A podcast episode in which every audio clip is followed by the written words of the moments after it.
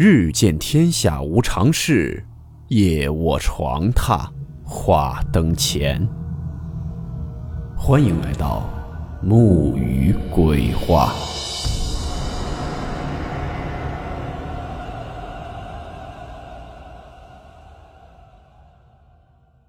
大家好，我是木鱼。今天的故事来自某论坛一位叫木三的网友发布的离奇帖子。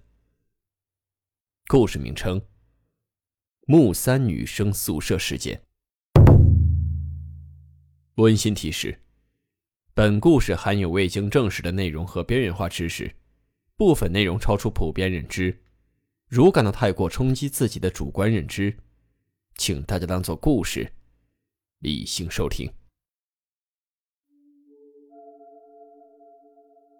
二零一二年十月二十六号，某论坛用户木三也是奇葩发帖，讲述了近来发生在自己大学寝室内的怪异遭遇。由于原帖太过离奇，加上热度太大，现在已经被删除。不过，还是有很多网友保留了当年的截屏。这才使得我们能够了解到，当年这篇恐怖的木三女生宿舍事件。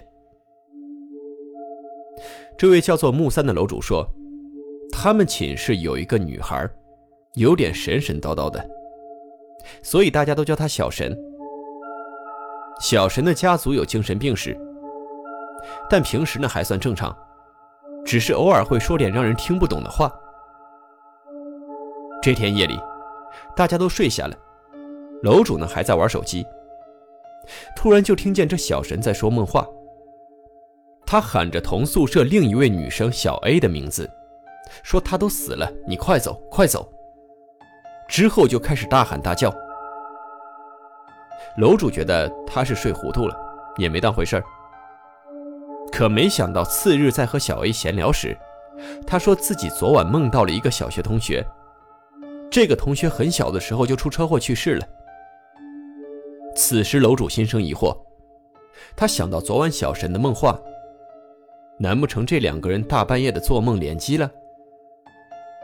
不过楼主更偏向于这就是个巧合。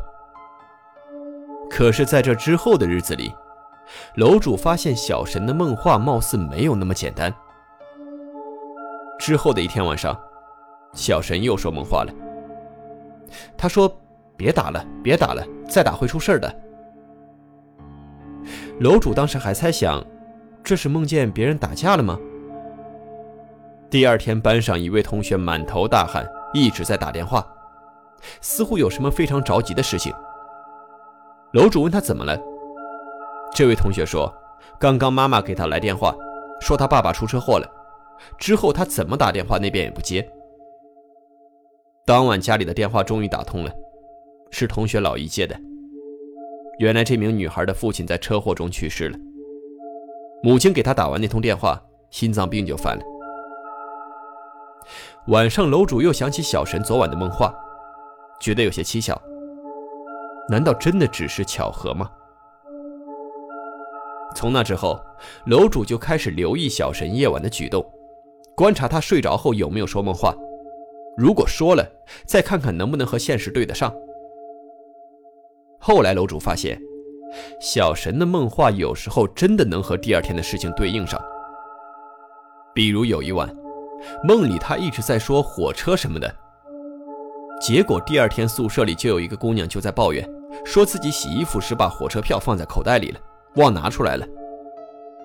楼主说，小神还有个特别恶心的爱好，就是养一些喂鱼的那些红虫。更离谱的是。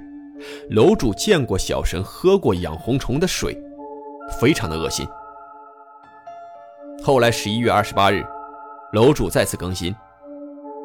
昨晚凌晨四点半左右，楼主闻到一股怪味儿，半睡半醒，还发现宿舍里有一团火光。他看见小神在烧东西。楼主问他在干什么，小神说：“我烧衣服线头呢。”早上起来，楼主在垃圾桶里看到了一团烧焦的头发。但是大家发现，小神烧的并不是自己的头发，寝室其他人的头发也没什么事儿。在这里呢，楼主介绍了一下小神的家庭情况。他家境挺优越的，父亲是大夫，母亲是美容顾问。开学时，楼主感觉他爸爸也挺不正常的。填表时才瞥见，他家有家族精神病史。这小神呢，长得还可以，白白净净的，但是只要一张嘴，就能感觉到这个人不正常。室友们经常和他闹得不可开交，导员都介入了。后来他妈妈来了，不停道歉，还送了大家一些护肤品。十二月三号，楼主大半夜又被小神给折腾醒了，他突然哈哈大笑，然后说了一句：“一裤子都是。”怕啥来啥。第二天，楼主去水房洗漱滑倒，抱着脸盆做了一个屁墩儿，真的一裤子都是水。楼主说：“真的是命中注定了一样，防不胜防。”十二月八日，楼主更新。这天是小神的生日，他家人邀请宿舍的同学们去家里做客。在生日宴上，楼主经历了一生从未遇到过的恐怖遭遇。楼主说：“正常人的生日宴都是蛋糕、气球、唱歌啊什么的，而他们今天好像去参加了一场葬礼。这是楼主第一次发现他妈妈也不是正常人。小神家门口两边摆着两个骨头架子，他妈妈解释说这是小神爸爸研究医学用的。进屋后呢，楼主几人把礼物给了小神，小神接过礼物后呢，放到一个柜子里面。”楼主猛然发现，柜子上面摆着三张照片，是小神一家三口的黑白照片，就是遗像那种。他妈妈笑着说：“这是我们的全家福。”此时，楼主和室友们已经想跑了，但来参加人家的生日宴，直接跑了，又觉得太失礼。这时，楼主看到了小神儿时的照片。奇怪的是，全都是面无表情的呆愣样子。小神母亲说，他小时候从楼上摔下来过，导致面部神经瘫痪，也就做不出任何表情了。楼主说，小神家的面积挺大的，吃饭用的是长长的桌子，足足有十几个凳子，桌子中间呢还用一个玻璃隔开。小神妈妈让楼主他们坐在其中一边，然后他家的饭菜都是做成两份的，玻璃一边一份。做好以后，小神妈妈对他说：“快去叫家里人吃饭了。”随后，小神走进了一个房间，拖出来一个纸箱子。这一下可把楼主几个人吓坏了。那箱子里面全都是遗像。随后，小神开始往那些空位子上挨个摆照片。摆完后，小神还高喊一句：“四大爷吃饭了。”此时，他爸爸面无表情地从屋子里走了出来。小神的母亲解释说：“这是老祖宗留下的规矩，你们不介意吧？”这他妈谁敢说介意啊？大家小心翼翼地吃完了饭，赶紧离开了小神家。楼主说：“这一晚注定无法睡着了。”后半夜，楼主在自己家中发帖哭诉，说自己做噩梦了，梦见自己出现在小神家，自己也变成了遗像中的人。并且怎么也跑不出去。后来还是爷爷给了自己一巴掌，才从噩梦中惊醒的。之后的日子，恐怖继续升级。网友们发现楼主从一个日常更新的正常人，逐渐变得有些语无伦次，似乎和他形容的小神越来越像了。经常发帖说出来的话是前言不搭后语，感觉像是一些词语胡乱拼凑的。那天参加生日宴回来之后，楼主便开始连夜做噩梦。第二天，楼主还开始发起了高烧。二零一二年十二月十日，楼主病情愈发严重，已经去了医院。这几天梦里全部是小神。梦里小神对楼主说：“让他回头。”可楼主自己怎么也回不了头。随后，楼主给室友们打了电话，听说了两件事儿。一是小神这几天没回寝室，二是其他姐妹也开始接二连三的生病，有人嗓子疼，疼得说不出话来，有人脸肿了，也请假回家了。十二月十一日，楼主鼓足勇气给小神打去电话，问他这几天怎么没回学校啊？可小神却说：“让你回头你就回头，不让你回头你就别回头，不听话我就把你放相框。”然后就是哈哈哈的大笑，随后挂断了电话就关机了。楼主万分恐惧。十二月十二日，楼主再次更新。室友小刘说要来家里看望楼主，自己在床上看着电视，等待小刘的到来。后来门铃响了，楼主习惯性的从猫眼看了一下，这可给楼主吓得要命。猫眼外不止小刘，还有小神和小神的母亲。楼主吓得直接抠掉手机电池，装作家里没人，直到在窗户看到三个人开车离去，才松了一口气。之后呢，楼主打电话责怪小刘，问他为啥带着那俩人一起来。小刘说自己根本就没叫，他正在路边等车呢，正好碰到小神和他妈妈，说要一起来看楼主。之后，楼主又讲述了小神生活中的一些怪癖举动。可慢慢的，网友们发现，楼主的文字变得有些古怪，感觉他也微微有些不正常了起来。十二月十九号，可气的事情又发生了。楼主早上起来喝水，发现杯子里有纽扣，其他室友的瓶子里也有小石子、线头什么的。闭着眼，大家也都知道是谁干的。十二月二十号，一个教授来学校里面开讲座，大家听得都快睡着了。可是这小神突然站起来拍手大喊：“说得好！”整个会场的人都看着他，教授都十分尴尬。这个讲座讲的是大学生心理健康什么的。回到宿舍后，有室友问小神：“你知道今天讲座的内容讲的是什么吗？”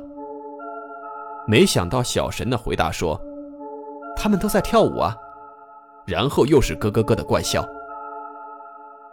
十二月二十一日凌晨时，小神又犯病。他蹲在床上，一边放声大哭，还一边大喊：“爸爸，对不起，我不是人什么的。”哭声震天动地，其他宿舍都受到了影响。导员再次联系了他母亲，把他带回家休息。这次更新后，楼主就消失了长达十天之久。二零一三年一月一日，楼主再次出现，讲述了过去十天自己的经历。这些天，父母把楼主带去了外地的一个寺庙，在里边不让用手机，每天都要看佛经。母亲住在山下，离寺庙不远。母亲告诉楼主，过去的几天里，楼主一到半夜就乱喊乱叫：“爸爸，我不是故意杀了你什么的。”楼主后半夜还会梦游，拿菜刀剁菜板。小神身上的症状开始在楼主身上出现了。把楼主送到寺庙的当天夜里，母亲就梦到楼主出了意外。次日，母亲不放心楼主，就上山去看他，可是居然迷路了，怎么也找不到上山去寺庙的路。这些都是回来之后母亲告诉楼主的。楼主说自己原来是挺正常的一个人，可是认识小神之后，慢慢觉得自己不像自己了，总是能梦见自己变成了小神。然后还抱着自己的遗像。楼主还说，小神在夜里犯病时，自己看着他的眼睛，就感觉在看自己一样。这些天，小神依然没有回到学校，闹得这么大，不知道他还会不会回来上学。二零一三年二月十二日，楼主最后一次更新，就简单的说了几句话。可谁也没有想到，从这之后。楼主木三也是奇葩，就再也没在互联网上出现过。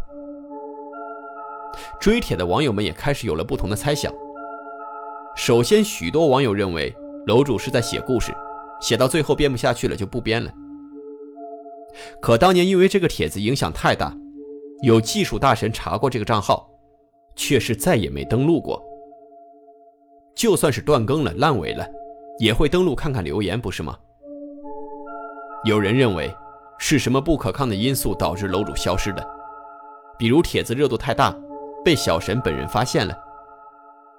当然，还有一种更为恐怖的猜测。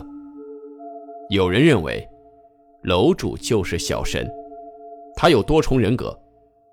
最能佐证这一判断的地方是，按照楼主的叙事时间线，小神被勒令休学，和楼主因为精神异常被家人送去寺庙那段时间，居然高度重合。难道楼主真的就是小神本人而不自知吗？其次，楼主的叙事中，小神虽然有爸爸妈妈，但他几乎只提过妈妈，很少有对小神爸爸的描述。网友们发现，楼主自己第一人称的叙事中，从头到尾也只有妈妈，根本没提过自己的爸爸。想来真的令人脊背发凉。故事到这里就结束了。那么，你们对这件事儿怎么看呢？